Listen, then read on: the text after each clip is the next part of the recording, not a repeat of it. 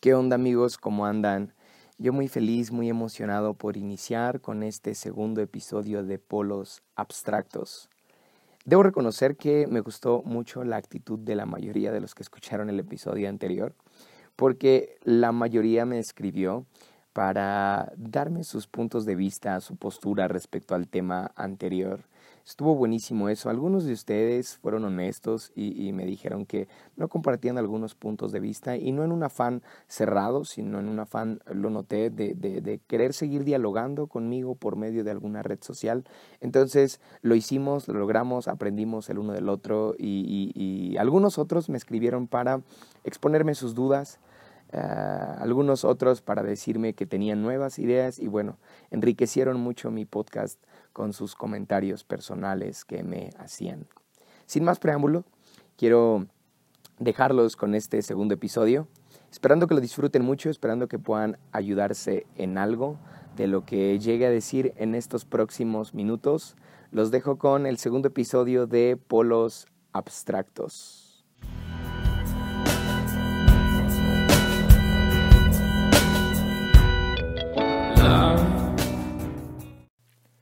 Y he titulado a este segundo episodio Padrastros de Jesús. Padrastros de Jesús.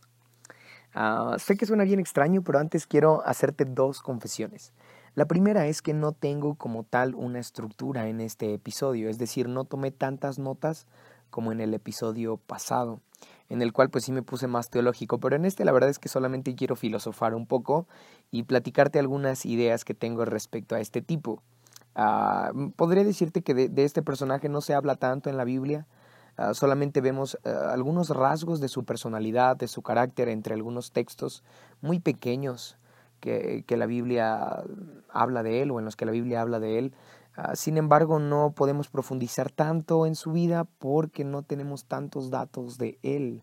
Tuve que ponerme a investigar y bueno, obviamente te voy a dar algunas citas bíblicas, pero bueno, esa es mi, mi primera confesión. También es que, que he compartido de él ya tres veces.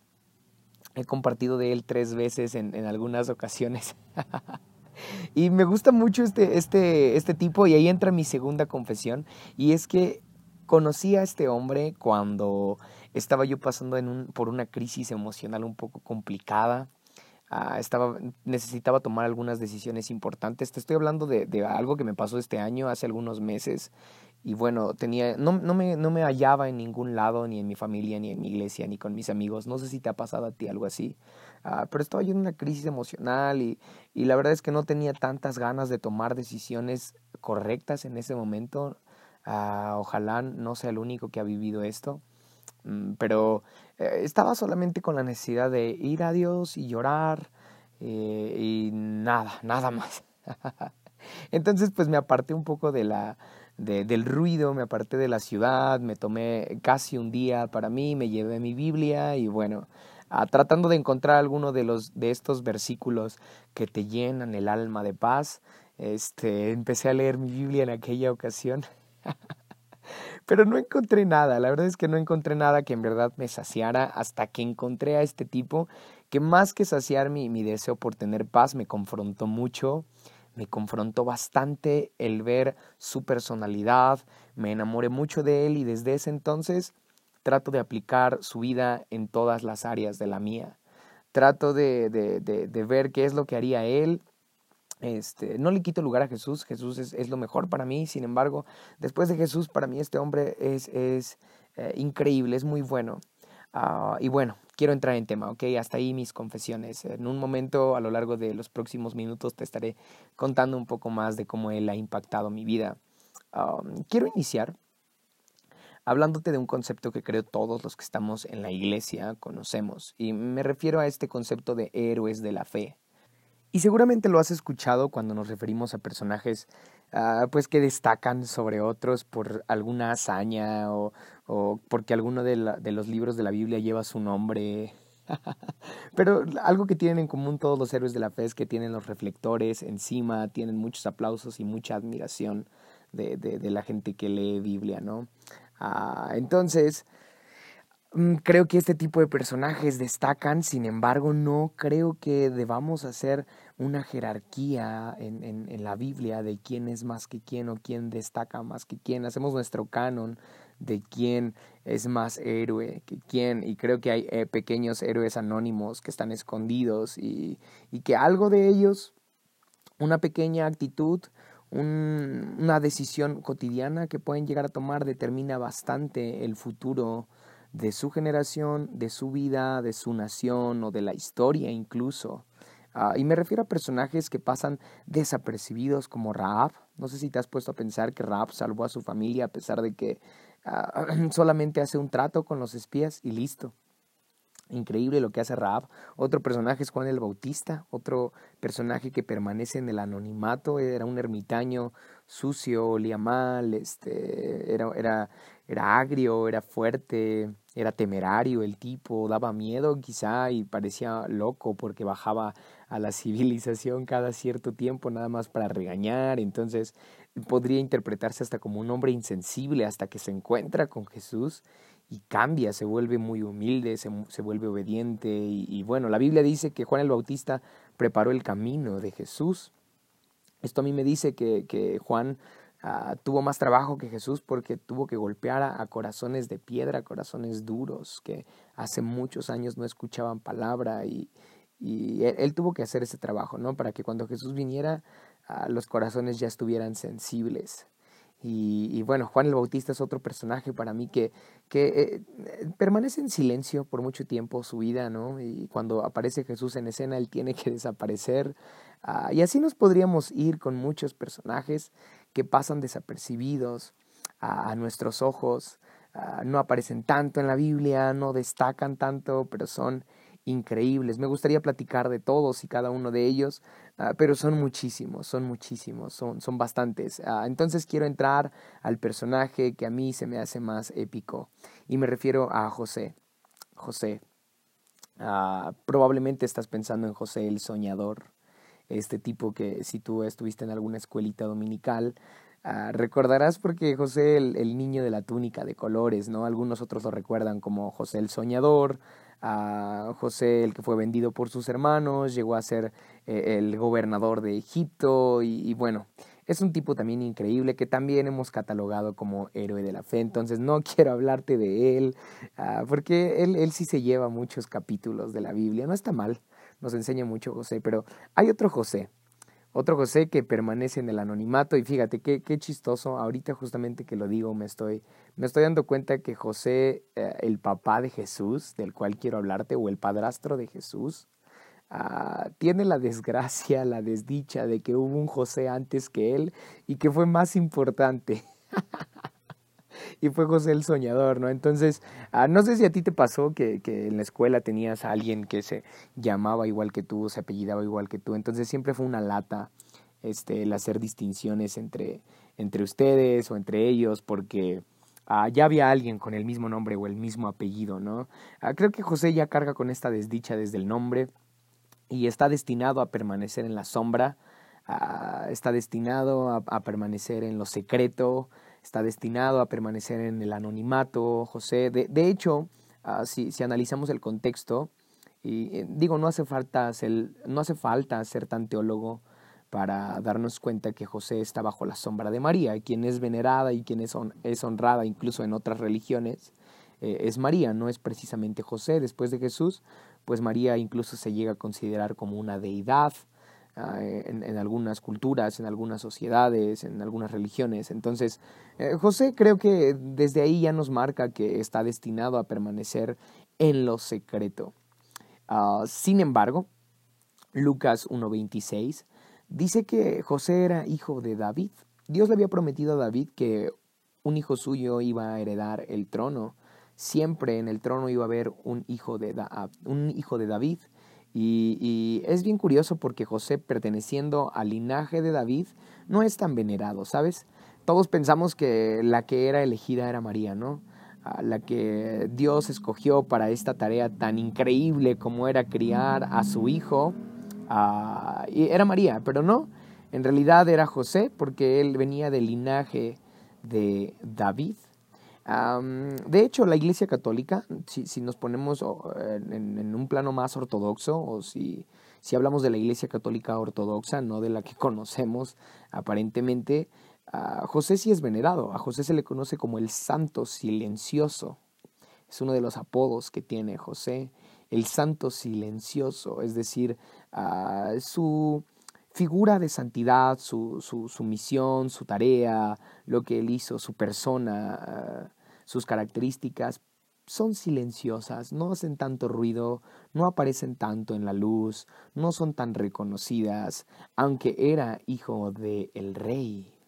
Desde ahí José me empezó a enseñar mucho cuando lo descubrí, pero en un momento quiero platicarte más de eso, ¿ok? Ah, eh, voy a ponerte en contexto con, todas las cosas que encuentro en José.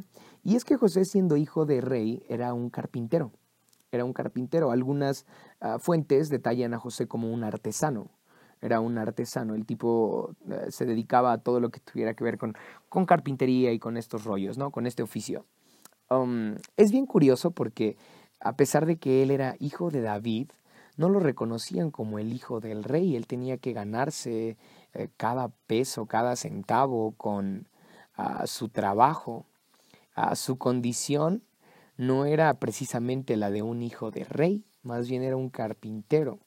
Es bien curioso porque su condición jamás determinó su propósito y he repetido esta, esta frase en todos los lugares en donde puedo porque en verdad la he vivido de cuando te encuentras en una condición que parece ir en contra del propósito para el cual Dios te llamó ah, y, tu condición parece estorbarte, pero tu condición jamás va a determinar hacia dónde puedes llegar. Y esto no te lo digo por, por, por, por predicar o por, por algo así, sino que yo lo viví hace, te decía hace un momento que, que me encontré en una crisis complicada y creí que mi condición estaba determinando fuertemente mi propósito y entonces empecé a dudar de mi llamado, empecé a dudar de mi propósito porque estaba viendo mi condición.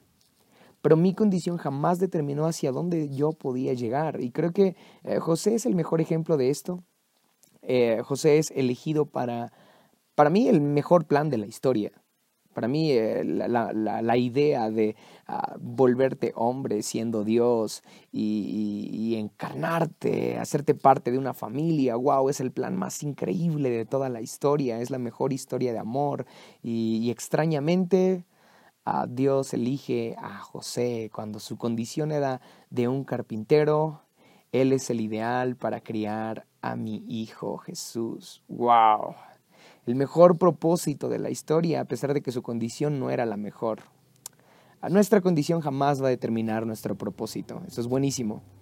en Mateo 1.18, la Biblia habla, ya entrando en, historia, ah, la Biblia habla de que María se, ah, se va a ver a José y le cuenta la, esta historia que, que, todos vemos como un milagro increíble, ¿no? Pero que si nos ponemos a la parte más humana, porque la Biblia así nos detalla la historia, ah, vemos que José está pasando días bien complicados. María va con José y le cuenta que está embarazada de del Espíritu Santo, ¿no? Te resumo toda la historia y María está embarazada del Espíritu Santo.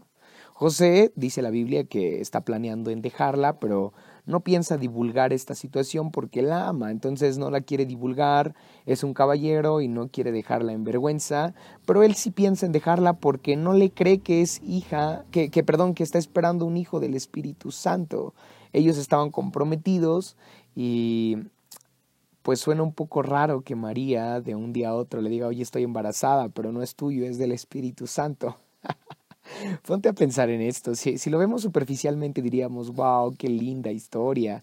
Ah, pero en, ese, en, en, esa parte de la Biblia en la que eh, Dios nos muestra que José pensó en dejarla en secreto, a mí me dice más que eso. Y es que José dudó, José tuvo miedo, José no le creyó, eh, quizá tuvo algunos sentimientos encontrados, quizá se frustró, quizá se enojó, y piensa dejarla en secreto. Wow. Creo que José, a pesar de que está viviendo días complicados en esta parte, sabe qué decisión tomar. Ah, es buenísimo eso, porque ah, en, el momento más crítico que yo estaba viviendo hace unos meses, eh, lo menos que quería hacer era tomar buenas decisiones. Pero creo que lo que nos diferencia entre cristianos y no cristianos es que sabemos tomar buenas decisiones aún en momentos críticos. No es que no, es que no tenemos momentos críticos, no es que no vivimos días complicados, también los vivimos, pero sabemos qué decisiones tomar en momentos complicados. José está viviendo días difíciles cuando recibe esta noticia. Y es bien curioso porque ah, creo que Dios trabaja con José, trabaja con su, con su corazón de una forma bien chistosa. Date cuenta que a la primera a la que le dices a María, se espera unos días para confirmarle a José que el hijo que espera María sí es, es hijo de Dios, ¿no? Entonces, ah, es bien chistoso, lo veo hasta un poco cruel, ¿no? Como de, hey Dios, ya dile a José, por favor ya dile que el hijo es tuyo, ¿no? Para que no se atormente y no juzgue y no, no se sienta mal, ¿no? Pero pasan algunos días y José está considerando en dejarla en secreto. Quizás se le va el, sueño por las noches a José y, y bueno, sabe tomar la mejor decisión. ¡Wow! No necesitó una revelación para tomar la mejor decisión. ¿A qué decisión me refiero? A la de no, no exponer a María. Él pudo haberla expuesto y separarse de ella así porque sí nada más y hubiera tenido todo el derecho quizá porque eh, a ojos superficiales parece que, que María está mintiendo, pero sabe tomar la mejor decisión. Creo que esto me enseña mucho, porque no se trata de quién vive más días complicados que quién o de quién ha sufrido más que quién en la vida. Se trata de quién ha tomado las mejores decisiones para salir adelante. Ah, no sé si tú te has encontrado en estas pláticas un poco agobiantes y un poco chocantes de gente que siempre te quiere decir más, ¿no? Tú le cuentas que tuviste un día malo y ellos te cuentan que han tenido toda una semana mala. y entonces tratan de decirte como, hey, yo he sufrido más que tú, o tienen un testimonio eh, lleno de lágrimas, de dolores, de sufrimiento, y ya no te queda más que decirles, ¿no? Porque sí te das cuenta que sí han sufrido más que tú, ¿no? Ni siquiera te queda un consejo para darles porque te das cuenta que sí la han pasado mal en la vida. Pero no se trata de eso, no se trata de quién ha sufrido más que quién, ¿sí? No se trata de quién la ha pasado peor que quién. Se trata de quién ha tomado las mejores decisiones. Y creo que José nos enseña mucho a tomar buenas y excelentes decisiones. Ah, Después de esto, bueno, un ángel se aparece a José en sueños, dice la Biblia, y, le confirma que el Hijo de María es de Dios. Ah, aquí veo a un José que se arriesga y toma la tarea más grande y especial de la historia. Ah, no sé si te has puesto a pensar un poco más en, esta situación, pero ah, es una locura hacerte cargo del Hijo de Dios.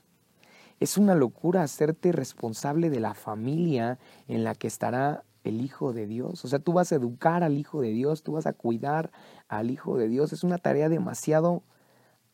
Oh, ni siquiera tengo una palabra exacta para describirla, pero ah, creo que es la tarea más grande, la más especial de la historia. Criar al Hijo de Dios. Ahora, si, si nos vamos a contexto, sí estaban comprometidos y sí estaba entre sus planes casarse, Ah, pero no estaba entre sus planes el, tener un hijo en ese momento. Ah, parece que eh, es un momento inoportuno para, para tener hijos, no es, no es el momento ideal, no es el momento oportuno, ah, menos para tener al Hijo de Dios. Digo, si, si no estaba entre sus planes de José tener un hijo, ¿por qué iba a estar entre sus planes tener un hijo putativo, un hijo que no fuera suyo? Ah, ¿Por qué iba a estar entre sus planes ser padrastro de alguien si no estaba entre sus planes ser papá todavía? Y, y, está bien curioso eso porque en el momento más inoportuno quizá para José es cuando se presenta esta, esta oportunidad de Dios. posiblemente me gusta mucho imaginar que José Ah, se las vio complicadas para, para juntar dinero porque todo se aceleró, todo se volvió más rápido desde que recibe esta noticia y desde que un ángel se le aparece y le dice, sí, te tienes que hacer cargo de esto, así que no tengas miedo, ah, tómala como tu mujer y, todo se acelera, ¿no? Porque ah, posiblemente ya tenían una fecha, pero José no contaba con que ahora venían más gastos, José no contaba con que ahora cargaría con un hijo, eh, en fin. Ah, quiero decirte que no era el momento más oportuno para tener un hijo y se le presenta la tarea más increíble a, José de parte de Dios. Ah, esto me enseña que las oportunidades de Dios llegan en lo más inoportuno de nuestras vidas. Eso es buenísimo. Esto aplica para todos los personajes de la Biblia, pero me encanta verlo con José. Ah, sin embargo, lo veo en Pablo, que en el momento más inoportuno de su vida, cuando más, eh, cuando tenía el carácter más agresivo y más violento para atacar a cristianos, Dios se presenta a él y le cambia de dirección. Ah, esto se presenta también con uno de los discípulos, justamente cuando su padre acababa de morir, Dios le elige para, para seguirle. Eh, también se ve con Pedro, con Simón, cuando no estaba pescando nada, era el momento más inoportuno de su vida. Estaba viviendo una crisis económica, quizá una crisis moral por, por estar fracasando en su oficio y era el momento más inoportuno y ahí Jesús le presenta la mejor oportunidad de su vida, el volverse pescador de hombres. Y lo mismo pasa con José. Era el momento más inoportuno y ahí se presenta la oportunidad de Dios. Sería increíble que empecemos a ver este código también en nuestras vidas y cada momento inoportuno ah, que estemos viviendo lo veamos como una oportunidad de parte de Dios para crecer y para tomar nuevos riesgos, como lo hizo José. Ah, hasta ahí es lo que la Biblia menciona antes de que Jesús nazca. Ah, eso es todo lo que la Biblia menciona de, de José. Obviamente cuando Jesús nace, el pesebre y todo este, eh, todo este cuento ¿no? que, hemos, que hemos adoptado ah, para Navidad, para estos tiempos. Ah, y me refiero a cuento porque lo hemos hecho un cuento, ¿no? aunque, aunque es bíblico. Ah, sin embargo, a lo que voy es de que José no es tan, tan visto en la Biblia, no nos cuenta más. A partir de ahí José me imagino que solo se pone a trabajar y se emociona tal vez, pero no nos cuenta tanto de, de, José hasta que Jesús desaparece en, en, una fiesta de Pascua y después la Biblia dice que los padres de Jesús lo buscan, mm, ahí lo encuentran platicando con hombres sabios y, y eso es todo lo que la Biblia cuenta de José. No cuenta nada más, ni siquiera cuenta su muerte. Ah, cuando, cuando encontré esto en la Biblia, o más bien cuando no encontré la muerte de José, me frustré un poco, ¿sabes? Porque ah, hubo dentro de mí un choque de, ¿en serio Dios no vas a honrar la muerte de este tipo? ¿En serio no es digno, José, de que le dediques uno de, los libros de tu palabra? ¿En serio no es digno este hombre de que tenga un capítulo que diga, y murió José feliz hasta sus últimos días? ¿Por qué le dedicas este tipo de textos a otros personajes que no fueron tan valientes o tan importantes como el padrastro de tu hijo? Y me frustró un poco, ¿sabes? Porque la muerte de José no es registrada en la Biblia. No se registra en la Biblia su muerte, ni siquiera este, se dice a qué edad murió, no, no se registra nada después de, de que el ángel se le aparece y le dice que se haga cargo de Jesús, no aparece nada más de él. Y entonces tuve que ponerme a investigar, ya sabes, en mi deseo por, por no llegar a esta conclusión, ah, tuve que ponerme a buscar, encontré en Juan 2.1 esta famosa boda en la que Jesús convierte el agua en vino, pero María aparece sola en esta boda y, con, eh, en verdad, en verdad traté de, de, pensar que, que, José no había sido invitado a esa boda y por eso no aparecía, pero me negaba que ella hubiera muerto y no se hubiera registrado su muerte. Entonces, en, en mi segundo intento fui a Marcos 2.31 y, y Jesús solamente niega a sus hermanos y a su mamá en esta, en esta parte, no menciona a nadie más, no menciona a José y definitivamente tuve que llegar a reconocer que José había muerto. Después me puse a investigar y lo mismo, todas las investigaciones arrojan que no hay ningún registro de, la muerte de José. Oh. Me sentí un poco triste, la verdad, cuando encontré esto. Um, ya estaba muy entretenido al leer eh, de la historia de José o de la poca historia de José. Tuve que llegar a esta conclusión. Creo que hubo una conexión muy estrecha entre Jesús y José. Por eso Jesús era conocido como el hijo del carpintero. Es decir, la gente veía a Jesús e inmediatamente pensaba en José. No sé si te estás dando cuenta, pero ah, Dios depositó la tarea más especial, el Padre depositó la tarea más importante de la historia en manos de José. ¿Quién mejor que José para educar a mi hijo en tierra? ¡Wow! Por mucho tiempo Jesús ayudando a su papá, a José, en la carpintería, adoptó muchos patrones, muchos rasgos de él ah, que se necesitaban para la tarea de salvar el mundo. ¿Te estás dando cuenta de eso? Eso es increíble. Ah, nuestro Dios es la mejor muestra de, humildad, ah, porque Él se hace hombre y va a aprender de un carpintero, de un carpintero sabio, de un carpintero íntegro, de un carpintero bueno como lo era José. José era el maestro de Jesús y había una conexión muy estrecha entre ellos. Ah, ponte a pensar en esto.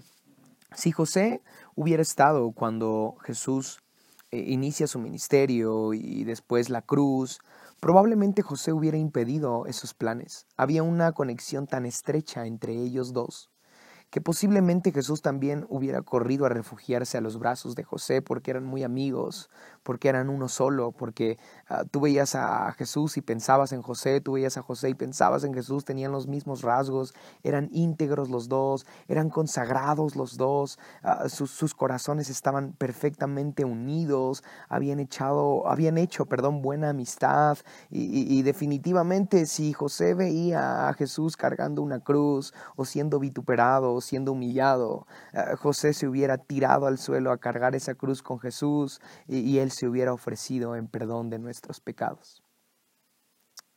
Y Dios no podía permitir eso. Por lo tanto, José tenía que morir. José amaba tanto a Jesús que tenía que morir.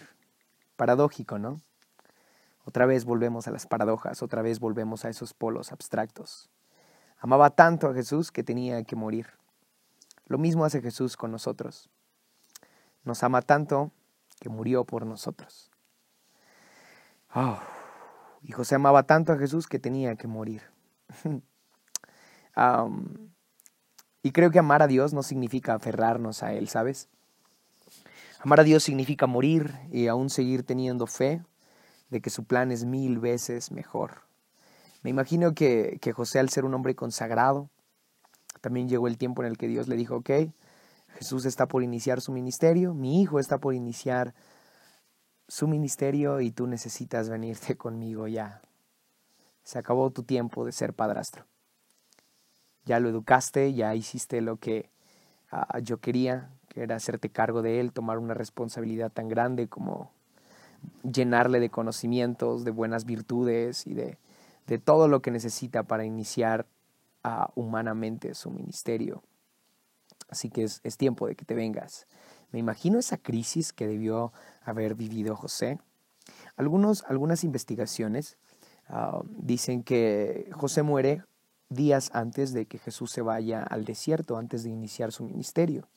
Ah, yo, creo que, incluso eh, la muerte de José es el anuncio para Jesús de que es tiempo de que inicie su ministerio. Dios le quita a Jesús un apego tan grande como el de José.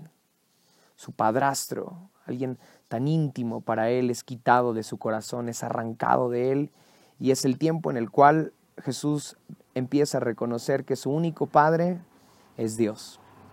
Es quitado este ah, padre putativo ¿no? que, que impedía los planes de Dios. ¡Wow! Es, paradójico esto, es paradójico y, ah,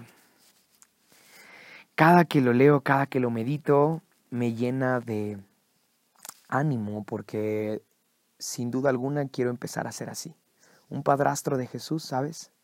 Un padrastro que da todo por Jesús, que se vuelve un íntimo de Jesús, pero que llega un punto en el cual debo ser quitado para que solamente Dios sea glorificado y que solamente Él se lleve la gloria y que solamente Él se lleve los aplausos. Me imagino quizá que oh, si José no moría, algunas personas iban a honrar mucho a José y no iban a reconocer que Jesús era hijo de Dios y no hijo de José. Por eso José tenía que morir, tenía que morir el padrastro de Jesús, para que solamente hubiera un padre.